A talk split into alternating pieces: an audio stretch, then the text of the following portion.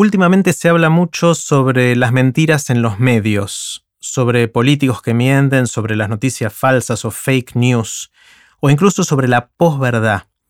En los últimos años han surgido un montón de organizaciones en diversas partes del mundo que chequean o verifican los datos de los discursos públicos y de las noticias. Se llama el movimiento del fact-checking en inglés. Hoy charlé con Laura Sommer, que es la directora ejecutiva de La Voz Pública. La Voz Pública es una de estas organizaciones, de hecho una de las primeras organizaciones, eh, que entre otras cosas hace chequeado.com, que intenta verificar el discurso público en la Argentina. Laura es periodista y quiere de alguna manera devolverle el valor a la palabra, o como dice ella, al menos subirle el costo a la mentira. Antes de dejarlos con Laura Sommer, les cuento qué es todo esto.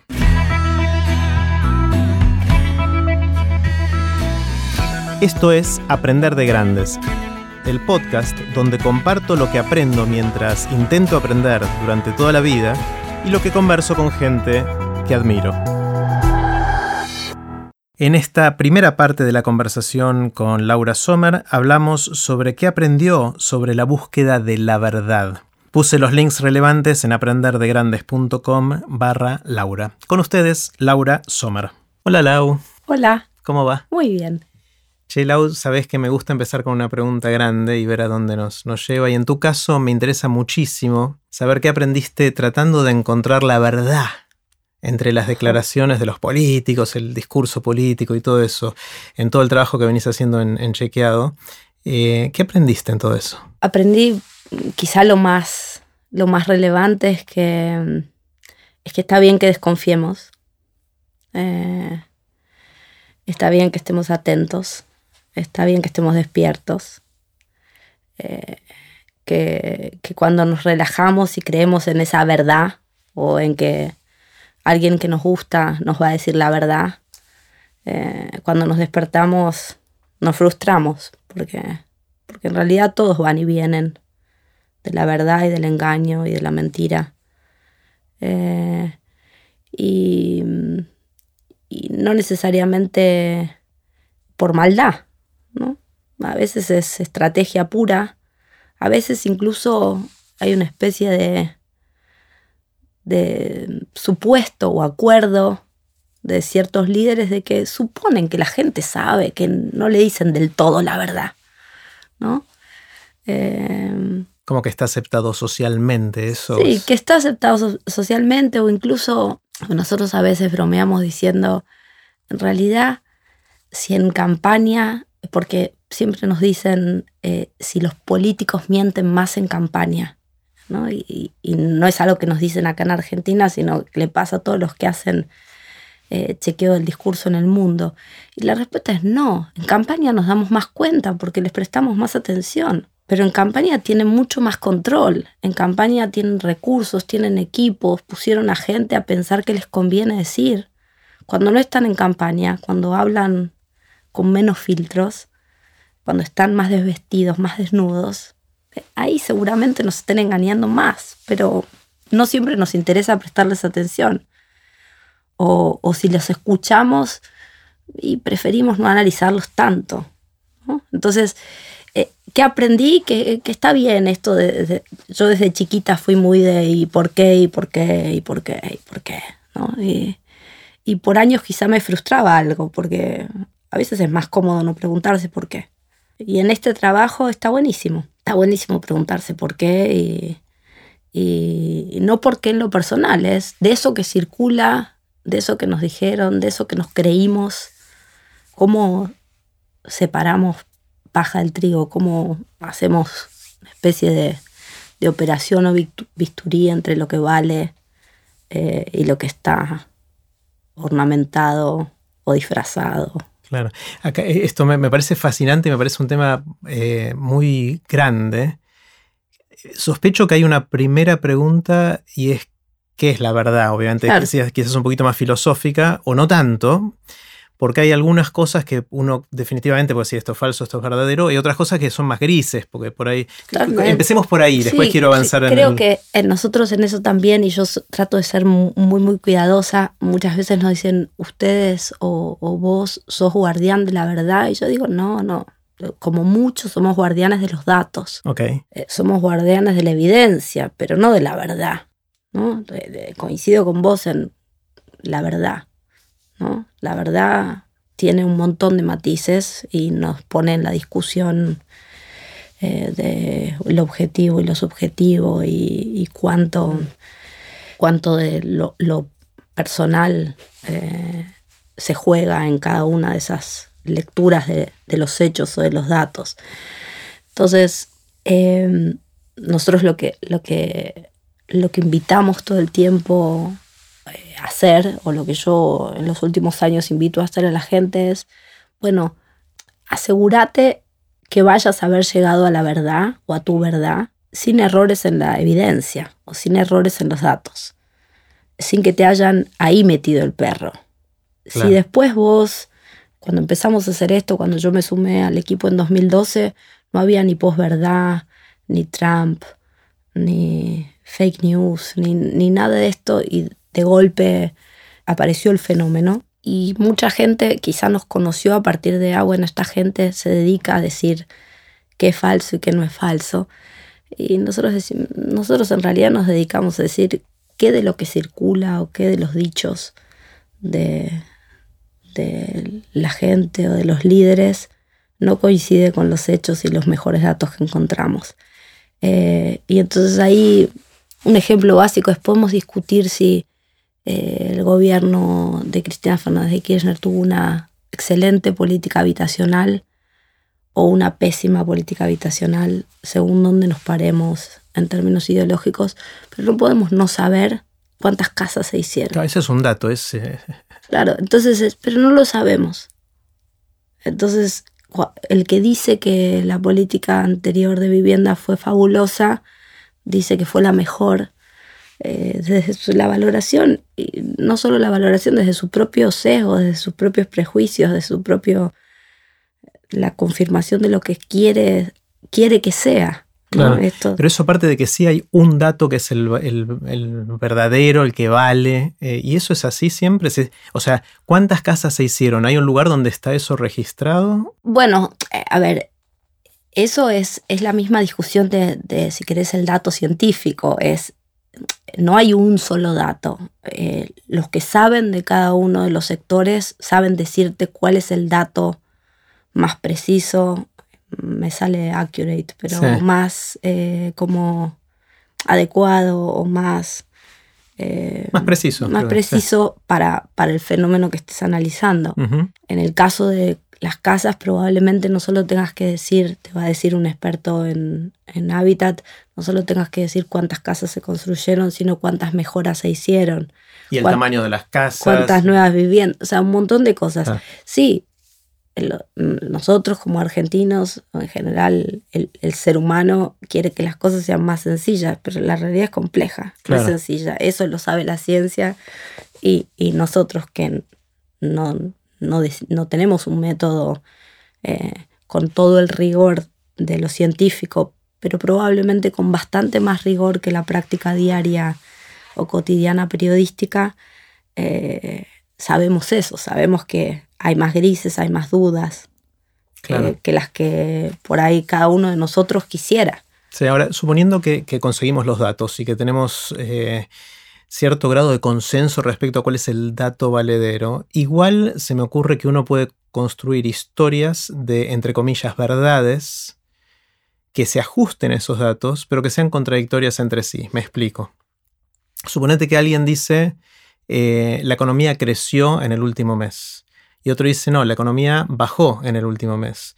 Todos pueden, pu- ambos pueden estar en lo cierto, por, claro, tomo respecto al mes pasado o al año pasado en el mismo mes. Por ejemplo, ese es un caso que debe ser bastante típico. Eh, y quizás basado en los mismos datos y todo eso, uno puede decir, entre comillas, verdades que sean contradictorias entre sí, por lo menos a nivel titular, a nivel de lo que Sí. se, se dice públicamente. ¿no? Sí, sí, eso es así. Y por eso el único, eh, volviendo como al inicio, el- la única garantía frente a eso es que cada uno de nosotros tenga más herramientas y más capacidades eh, para poder Discernir. activar, para discernir, para, para poder ser crítico. No sobre todo. Yo no me imagino a gente que no pueda escuchar y creer nada de lo que escucha. Ahora, de los temas que nos importan, de los temas que nos hacen ruido a la panza, de los que, que por alguna razón nos movilizan, que en esos tengamos la posibilidad realmente de saber, bueno, a ver, si acá se me juega eh, parte de mi vida, parte de mi ser, ¿cómo es? ¿Quién, ¿Quién me está engañando y quién no? Cuando decías al principio que está bien que desconfiemos, eh, eso también tiene bastantes interpretaciones. Lo escuché y estaba tratando de decidir cuál de esas interpretaciones darle. Una sería, está bien que desconfiemos porque la gente nos engaña. Esa es una. Eh, pero podría ser que está bien que desconfiemos porque tienen el incentivo para engañarnos o porque lo, ha- lo hacen simplemente por negligencia. Puede ser que no haya una mala intención, sin- sino simplemente ignorancia o desinformación o lo que Sí, y también un círculo o vicioso o virtuoso, ¿no? E- Es, en general, si como sociedad o como personas eh, somos una sociedad eh, más apasionada y más emotiva eh, que racional, hay pocos incentivos. Eso casi como especie, ¿no? O sea, más que una sociedad, o sea, en general eso Bueno, es claro. naturaleza humana. lo, lo humano, ¿no? Y entonces es como, ¿por qué pedirle, por qué pedirle a aquel que es líder, o sea, que...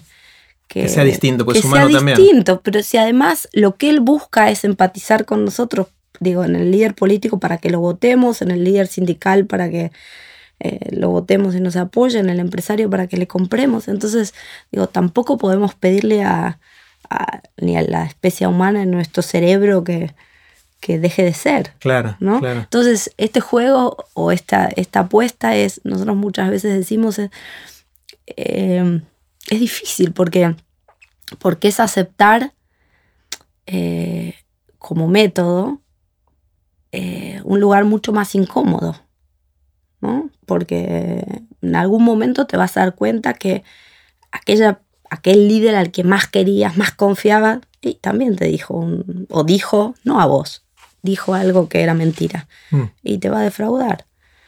Y si estás... Es así cuando la gente, cuando Chequeado o algún otro de los organismos que hacen chequeo de datos en algún lugar del mundo dice que algo es falso o engañoso o algo así, ¿realmente cambia la percepción de la gente respecto a su líder político en este No, caso? no, no, no, para nada, para nada. Y además la ciencia con la teoría del confirmation bias prueba que... El sesgo de la que confirmación que el sesgo uno... de la confirmación uno tiende a, a solo tomar en cuenta aquello eh, cuando, cuando aparece un chequeo falso eh, a un líder que uno quiere tiende a descalificar ese chequeo o por mal hecho o por pagado por el O quizá dice igual no era tan importante, y Claro. no, No, era el no. punto principal que quería ser mi no, líder. en general vos decís eh, cuál es el impacto o, o para qué, sobre quién podemos tener algo de impacto nosotros, sobre los propios líderes para que sean un poco más cuidadosos y sobre la gran, lo que es la gran avenida del medio, sobre los que en realidad no están politizados ni interesados en la política pública y entonces como no se les juega la vida ahí, ni en un líder más ni en el puedes otro. influirlos más para un lado o para el otro Sí. con, con eso. Sí.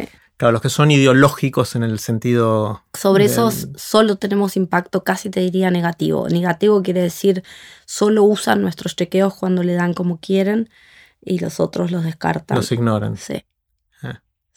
El- todo este movimiento de fact-checking, como se dice en inglés, de chequeo de datos, eh, nació hace no mucho. Es, es- ¿Qué tiene? ¿10 años? Sí. Eh, nació efectivamente cuando Chequeado em- empezó a estar en línea en octubre de 2010. Cuando Chequeado empezó, había solo tres iniciativas en Estados Unidos, eh, dos en Francia y, y una, eh, una y naciendo una segunda en Inglaterra. Y ahora hay, según el- la Universidad de Duke, hace una vez al año un censo eh, y hay 126 Wow. en 51 países. Y la sensación de la comunidad, porque entiendo que se juntan cada tanto y Sí, tienen una vez al año, encuentros. sí. sí. ¿La sensación es que están teniendo impacto? ¿Cu- ¿Cuál es la, la lectura de Sí, 10 la- años después? la- digo, hay, hay un par de cosas eh, interesantes. Eh, en la comunidad es, hay, hay uno, el, los que hacen fact-checking en Suecia sufren porque empezaron a chequear redes sociales porque sus políticos no mienten. Y ¿Eh? su ¿No mienten? No, no. casi no tienen que hacer. Entonces tuvieron casi. Se quedaron sin trabajo. Sí, tuvieron casi que reformular, que es el sueño de todos los, los chequeadores. Nosotros desde es volverse necesario. decimos, claro, ojalá llegue el día en el que la gente ya tenga estas capacidades, lo tenga asumida, lo haya aprendido como parte de la currícula en la escuela, o, y no, no necesite a alguien eh, que se dedique específicamente a esto y que les llame la atención, digamos. El resto, eh, el impacto varía según el país, varía según las características de las organizaciones. Eh, las características quiere decir, hay organizaciones con más, si querés, perfil academicista y organizaciones con más perfil periodístico comunitario. en general estas segundas tienen más impacto que las primeras. Eh, mm, y, está muy en discusión y, de eso nos estamos ocupando en chequeado. Eh, ¿Cuál es la mejor manera de presentar la información para evitar esto que hablábamos hace un ratito? Quizá en unos años chequeado no haga chequeos. Chequeado presente datos de otra manera para evitar que eh, los muy ideologizados eh, se aparten de aquello que no les gusta escuchar. ¿Sentís que hay casos de gente pública, principalmente políticos, que mm, ahora tienen más cuidado al hablar porque tienen miedo de un chequeo negativo? Sí, la verdad que lo que yo sienta tiene poco valor, pero... Para mí no, para mí tiene pero, mucho. pero digo, tenemos, no hicimos hasta ahora un estudio de medición de impacto serio básicamente porque en Chequeado somos una organización sin fines de lucro y como suele pasar en las organizaciones, aunque no debiera pasar, los fondos para medir nuestro impacto en general no son los que primero aplicamos. Entonces recién ahora, después de algunos años, tenemos unos fondos para hacer eso y vamos a hacer una medición de impacto en políticos. Hasta ahora hicimos en periodistas y en ciudadanos en general con unos focos. Eh, sobre los políticos lo que tenemos es anécdotas de ellos. Digo, distintos políticos y equipos de políticos que nos dice que efectivamente eh, son más cuidadosos, hacen cosas o sumaron, sumaron filtros en los equipos para revisión o, un, jefe le dice a su jefe de prensa eh, si mañana sale un falso en chequeado de hecho o ese tipo de cosas. Pero, pero no necesariamente es algo Em, solo atribuible a los chequeadores, sino eh, en el caso de Argentina, sin duda, el chequeado nace con, el índice, el INDEC, el, organismo encargado de las estadísticas públicas intervenido y con un gobierno que, no parecía eh, valorar eh, la confiabilidad ni el valor de, de, la evidencia y los datos. Em, entonces, eh, en ese sentido, desde lo discursivo, el, cambio de gobierno, cambio de época, parece estar más alineado con prestarle atención al tipo de cosas que analiza o mira chequeado. Eh, probablemente no solo por el trabajo de chequeado, sino por, por otras muchas razones. Ahora es un poco raro porque Internet empezó 20 años antes de que aparecieran los organismos de fact-checking. ¿Por qué tardaron tanto? O sea, ¿por qué desde principios de los 90, cuando aparecieron los primeros navegadores y todo eso, hasta fines de los 2008, 2009, cuando empezaron a... ¿Qué, ¿Por qué tardamos tanto en hacer esto? ¿Por qué no empezó antes? Yo, eh, yo, creo que muchas veces nos preguntan, bueno, los fact-checkers existen porque los periodistas están haciendo mal su trabajo, ¿no? Y, eh, mi respuesta es, mm, pueden existir eh, chequeadores aun cuando los periodistas hagan bien su trabajo. Em, pero hay algo de cierto en que lo que significó Internet y la reconversión de, los, de las redacciones, eh, que básicamente empezaron a priorizar el minuto a minuto y la urgencia eh, por sobre la, la, el chequeo, digamos, eh, yo creo que llevó algún tiempo. deterioró la calidad de, contenido en las notas y en. Sí. Sí, y no, no solo deterioró, sino la lógica de producción hizo que eh, muchas veces los medios se dedicaran a contar lo que los líderes decían. ¿No? Eh, sin chequear nada. Sin... chequear, era, lo decías y lo publico y para el periodista alcanza porque lo está diciendo una fuente con autoridad. Mm. ¿no? Y, en realidad, si uno se, se para en el lugar del, del, ciudadano, del lector, eso parece insuficiente, ¿no? O sea, no me cuentes lo que te dijeron o lo que dicen nomás. Dame algo más, hacerme un análisis de eso, decime si, cómo era eso hace cinco años o hace veinte. Dame un poco más de contexto y de, valor. Ahora, yo me acuerdo cuando me enteré por primera vez de chequeado hace ya varios años, em, lo primero que me dijeron es, nuestro objetivo es intentar devolverle el valor a la palabra, que me atrajo conceptualmente, mm. pero después me puse a pensar cada político va a seguir diciendo lo que es ideológicamente adecuado dada su posición y su estrategia política de qué espacio quiere ocupar, inclusive su estrategia de campaña o de reelección o lo que fuera en cada caso. Con lo cual no estoy tan seguro que eso, si chequeamos los datos, va a suceder eso de devolverle el valor a la palabra, en el sentido de que la palabra represente algo de la verdad, entre comillas, nuevamente, de la, de la realidad, porque van a seguir diciendo lo que quieren decir eh, pero van a tener un poquito más de cuidado de decirlo de una manera que no sea chequeable o que... Sí, o, es verdad. Eh, o sea, una de las otra de las maneras de llamar para qué hacemos lo que hacemos en vez de devolverle valor a la palabra puede ser subir el costo de la mentira. Ok, ¿no? es, más interesante. Y entonces, digo, subir el costo de la mentira supone, si querés, es menos, es menos optimista o es menos naive. Eh, pero es, bueno, dado que el engaño o la mentira y, como decíamos hace un rato, no por gente mala, sino a veces por descuido, por desgano, por estrategia o por lo que sea, van a circular eh, datos e informaciones que no sean realmente fieles.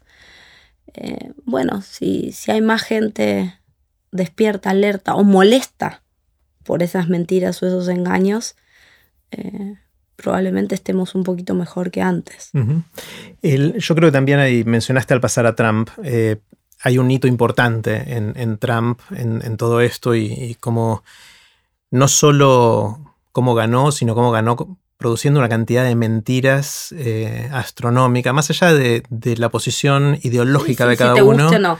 Más allá de si te gusta o no, de qué lado estás del espectro político yankee en este caso, eh, es increíble, o sea, la cantidad de trabajo que le dio a, la gente que hace chequeo de datos es, increíble y creo, alguien me dijo que fueron del orden de miles las mentiras que, dijo él. ¿Qué, ¿Qué, pasó? Porque, a ver, mintió, hay un montón de gente haciendo chequeo de datos y a pesar de eso lo eligieron. Sí, y digo, no solo mintió, sino que... Y, nadie puede decir que no sea Estados Unidos el lugar donde, digo, es donde nació el movimiento, donde hay una universidad, en la Universidad de Pensilvania, que es los primeros chequeadores que lo trabajan más académico, que es FactCheck.org, después PolitiFact ganó un Pulitzer y después el Washington Post que tiene un blog desde hace 10 años con pinochos.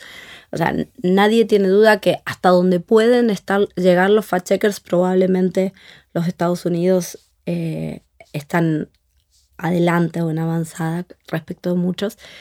Eh, lo que yo digo con y ganó, sí, o sea, ¿quién piensa que el voto se decide de manera racional hoy? nadie probablemente. Pedirle a algún fact-checker de Estados Unidos o de cualquier lugar del mundo que la gente no vote a un líder mentiroso es pedirle mucho más de lo que un fact-checker puede, pero además debe hacer. Mm. No es trabajo. A mí me hace acordar cuando, y estas discusiones aparecen reiteradamente en los paneles de periodistas o lo que sea, bueno, pero hay fact-checking y ganó Trump. Sí, sí. Es como si vos me dijeras, hay periodismo de investigación y hay impunidad. Sí. Sí. Alguno de los países con más periodismo de investigación o periodismo de investigación más interesante es Colombia. ¿Y qué? Eh, ¿Y no hay impunidad? Sí, hay impunidad. O Brasil, o Argentina. O, eh, entonces, hay ahí, creo, un, interesante para mí del fenómeno. De, yo no, me gusta esto de decir vivimos en la era de la posverdad. No, no. Hay, hay un grupo de personas que en general eh, nos ubicamos en una élite educada, eh, que cree que toma sus decisiones racionales, a veces se da cuenta que, que el cerebro le gana, pero, pero esta elite, creo que con Trump lo que hizo es darse cuenta que, que hay muchas decisiones de millones y millones y millones de personas que no tienen nada que ver con la forma en la que nosotros creíamos que tomábamos decisiones. Sí. A mí me, tocó justo estar el día de las elecciones en, en Nueva York. Em, y fue muy increíble lo que pasó, porque en Nueva York, o sea, uno camina por la calle y el 99% de la gente votó por Hillary. Claro.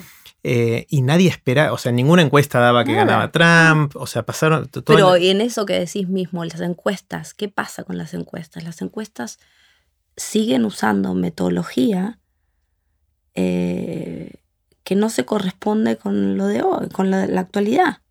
Claro, en general se corresponde y más o menos aciertan cuando no pasan cosas raras. Por ejemplo, un Trump. Claro. O sea, el tema es que viene un Trump y eso rompe los modelos de alguna manera. Y, y, a mí me pareció increíble. Yo estuve hasta tarde con un grupo de gente viendo el recuento de los votos y cuando eran las dos y media de la mañana, hora de Nueva York, y ya perfilaba que, que la tendencia era definitiva. Eh, era increíble la cara de la gente. Yo al día siguiente fui a un lugar de trabajo y la gente se saludaba como, como si le estuvieran dando un pésame.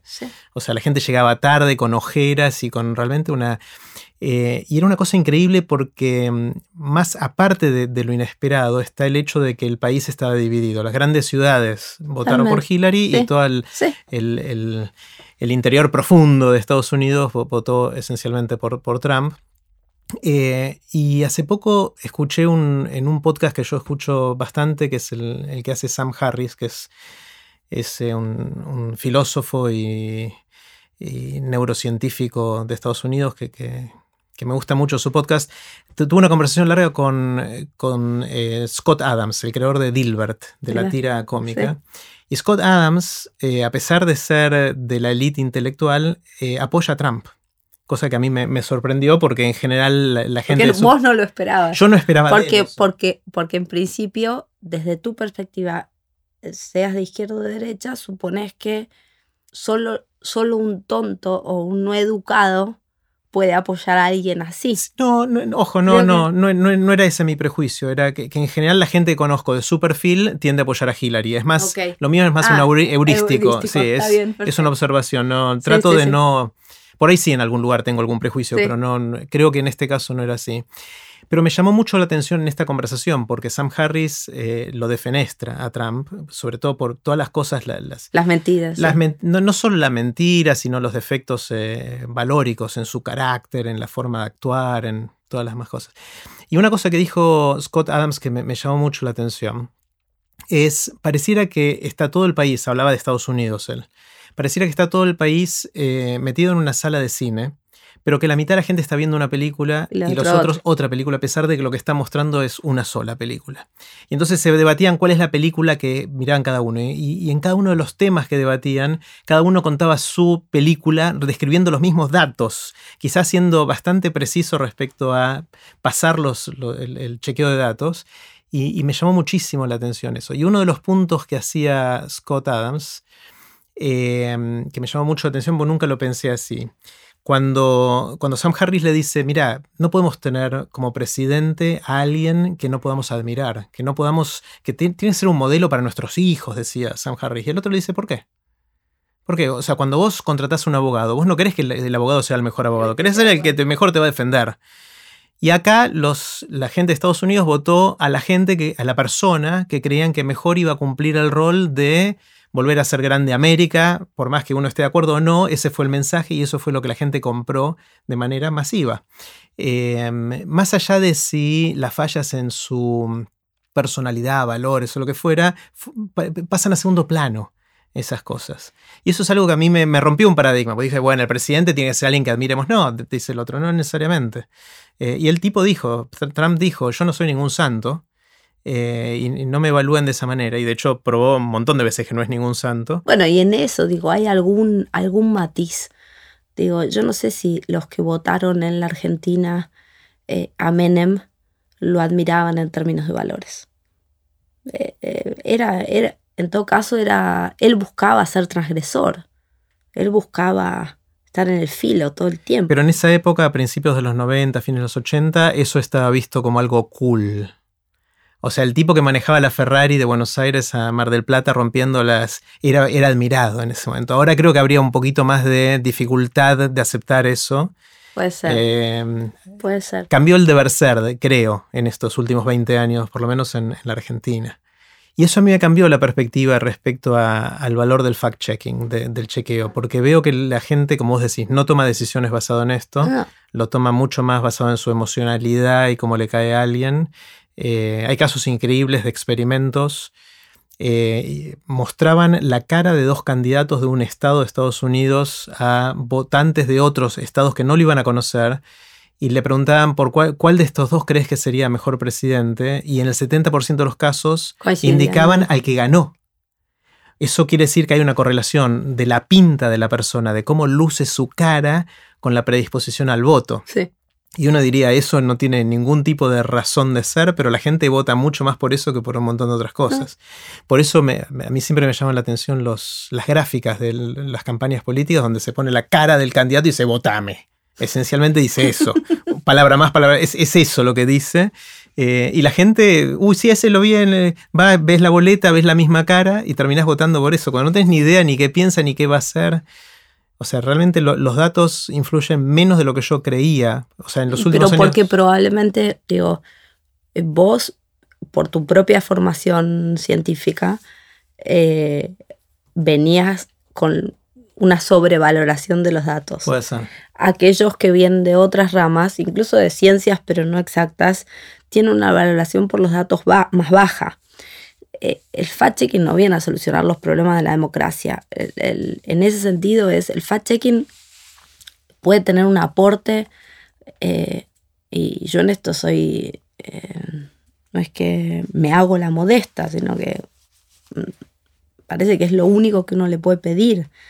Es el fact-checking aporta algo más de calidad y de rigor a la práctica periodística, porque hace fact-checking de periodistas y de medios, y a ningún medio, a ningún periodista le gusta que le digan que, que su esencia, que era contarle a la gente, al menos los datos como eran, no estaban bien contados. Eh, y respecto de los líderes, marcar como cuando se desbanda algo en el discurso demasiado y eso parece repetido, aparece repetido, y ahí el fact-checker tiene algo para hacer respecto de advertir a la gente, miren, acá hay algo grande sobre, sobre el día a día. Nuestro, nuestro efecto, nosotros muchas veces cuando pensamos o cuando yo pienso es, es importante el chequeo del día, ¿no? Es importante el proceso. Para nosotros es importante el chequeo del día para no equivocarnos y, y seguir construyendo lo que estamos construyendo respecto de tiene valor que nos pongamos de acuerdo sobre eh, si eso es un vaso eh, y después discutamos si el vaso es bueno o malo, o me gusta más o me gusta menos, o si esperaba que sea más largo o menos ancho. Pero, pero yo coincido con vos, no es que voy a decirte, ah, no, no, el fact-checking es la solución de la democracia, eh, o el fact no. eh, el fact-checking tiene muchísimo para hacer eh, si logra, en este sentido, el fenómeno de los fake news creo que trajo, o de las noticias falsas, trae a la escena la posibilidad de usar la emoción y la construcción eh, y, y lo que nos movilice de una manera mucho más efectiva que la prensa tradicional o que los fact-checkers. Entonces, ahí el desafío, y nosotros chequeado, una de las cosas que hacemos es experimentar y entonces estamos haciendo eso. Uno de los desafíos y probablemente de las cosas que a mí más me interese pensando de acá unos años es, bueno, ¿cómo hacemos que esto deje de ser algo solo del grupo que miraba la película, como vos decías, sentado adentro de, de la sala del cine, cuando el universo, la mayoría del país estaba fuera de esa sala? Eh, y hasta ahora no hubo muchos esfuerzos ni muchas mentes, ni brillantes ni no brillantes, pensando eso. Y eso se hace, supongo, a través de la educación, ¿no? O sea, para poder hacer ese cambio a Eh, mediano plazo. Educación, y también educación, eh, por un lado, y por otro lado, eh, para mí explorar o traer nuevas disciplinas al mundo del periodismo. O Mm. sea, que el periodismo deje de pensarse como un, eh, una- un lugar de solemnidad del texto, la letra escrita y todo esto, y empiece a explorar otras maneras de contar. Mm. Y entonces nosotros estamos haciendo chequeos con, con GIF, con caricaturas. Y, y contrariamente a lo que muchos podían pensar, se leen más los chequeos que tienen esas caricaturas que aquellos que no. No es que la caricatura es la discusión antigua de los ebooks. No, no quiero hacer un ebook porque nadie va a comprar mi libro. No, no, no seas tonto. Si vos haces un ebook que es exitoso, el que le encantó tu libro va a querer tenerlo en la biblioteca porque ese, ese objeto tiene un valor. Bueno, y acá pasa igual. Mira. Si te llamó la atención esa figura de ese personaje, probablemente a algunos se les despierte la gana de saber un poco más. Mm. Eh, y de eso hicimos bastante poco. Digo, nosotros y la comunidad de chequeadores en el mundo, y si vamos un poco más, también los periodistas. Digo, nos quejamos de que la gente eh, mira espectáculos o deportes. Bueno, ¿y qué hiciste vos para hacer lo tuyo un poco más interesante? Digo, un poco más, eh, no banal, más, más emotivo, más, ¿no? Lau, eh, Chequeado es un medio. Es una organización. Nosotros decimos, o eh, Chequeado es el principal proyecto de una fundación que se llama La Voz Pública eh, y es nuestra como marca eh, o nuestro buque insignia y, y tiene un programa de medios que es el primero y el más conocido. Tiene un programa de educación y un programa de innovación. Entonces, técnicamente en realidad Chequeado no es nada, Chequeado es una marca de fantasía, ¿no? Pero si, si me preguntases, ¿ustedes se piensan con- como un medio? Nos pensamos como una organización con foco periodístico, o sea, bastante parecidos a un medio, pero no como si, si uno piensa que el medio solo fuera un generador de contenidos, eso nos queda corto. No, no nos sentimos cómodos ahí porque, porque nosotros trabajamos en la parte de educación eh, en cuestiones que no necesariamente un medio buscaría trabajar, o en la parte del laboratorio de innovación, haciendo experimentos o explorando formatos, y no necesariamente un medio lo haría. Eh, e incluso en la filosofía del medio, tenemos, nosotros decimos que una de las características, probablemente por necesidad, por el momento en el que nace chequeado con la Argentina muy polarizada entre el gobierno anterior y el Grupo Clarín y algunos otros medios privados, eh, Chequeado nace con una especie de como contrato de lectura o acuerdo con la comunidad dado vuelta. ¿Y por qué dado vuelta? Bueno, porque el periodista tradicional o el medio supone que la gente le cree, ¿no? Lo invita a leerlo o a mirarlo en la tele o a escucharlo porque le cree. En nuestro caso, nosotros lo invitamos más vale a no creernos, Mm. incluso a nosotros. Y, y la invitación es una invitación, mira, este es mi método, usalo, chequeame, corregime. El método nuestro tiene previsto que si vos tenés un dato mejor que aquel que publicamos nosotros, nos lo mandes y tenemos 72 horas para modificar eh, El chequeo. el chequeo. Entonces, digo, hay algo ahí de. En, en la vos me decís, ¿son un medio? Y si somos un medio, somos un medio raro, Claro. ¿no? Porque, porque hay algunas de las características esenciales de los medios que nosotros adrede buscamos romper, Claro. ¿no? Y Eh, esta es una, sí. esta, esta de dónde se para, dónde se pone la autoridad, o dónde. Pensando esto en, en un, como una organización que, como decías, tiene medios, tiene educación, tiene innovación, pero que tiene aspectos de, de medios, pero de medio, pero un medio distinto al, al tradicional de alguna manera. Eh, vos jugás un rol importante, vos sos la directora ejecutiva de, de esta organización. Así terminó la primera parte de la conversación con Laura Sommer. Pueden ver los links relevantes en aprenderdegrandes.com barra Laura. No se pierdan las próximas dos partes que estuvieron buenísimas.